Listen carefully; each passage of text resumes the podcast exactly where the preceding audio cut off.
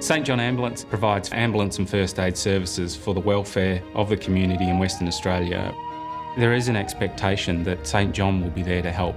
We use the technology to make our processes more efficient and to do things more effectively. Putting iPads in the hands of the paramedics allows them to spend more time doing what they became a paramedic to do, and that is to look after their patients. We developed the first iPad based electronic patient care record system in Australia. We call it EPCR. Before iPad, when we had our paper form, it was quite a drawn out process.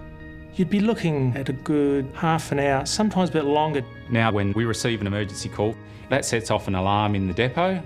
Once the paramedic hears that, they'll open up their iPad, and within a few seconds, the details of that case will appear on their iPad. While they're in the ambulance, they may look at their clinical practice guidelines in the eDoc Vault if they just need a quick refresher relating to that type of case that they're attending. If the patient's not critical, they can start entering more information on the iPad while en route to the hospital. When the paramedic administers any medications to the patient, the paramedic must sign for that medication on the iPad, and then as the patient is handed over to the triage nurse or the doctor at the hospital, they have access to that same information in real time on a portal within the hospital emergency department. Because of that information that we put in on the iPad already being available, hospitals are more prepared, whereas before they never knew what was coming in.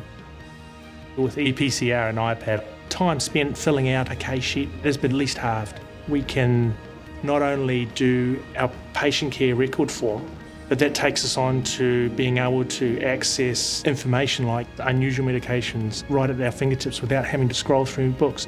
I love it. It's so fast. It's become a really invaluable tool. We've already got a computer aided dispatch system. When we brought the iPad and the EPCR application in, it had to talk in real time to those other systems, and it does. Now, every bit of information that is entered on the iPad is automatically collected in that same database and making sure that we're putting ambulances in the right places at the right times. The accuracy of the information is better because it's not being handwritten. The information arrives in real time and can go straight through to the statistical and the billing systems.